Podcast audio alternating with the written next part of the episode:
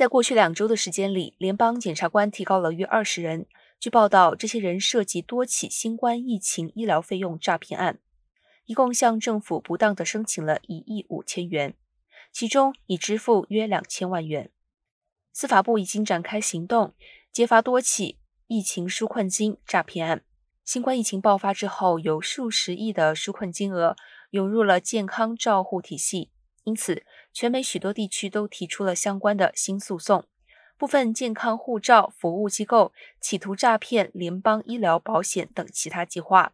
在部分的新诈骗案中，医疗照护人员会利用新冠检测取得病患的个人资料、唾液和血液样本，然后将这些样本用于更昂贵的检测。另外，还有其他的涉嫌人员伪造了新冠疫苗接种卡。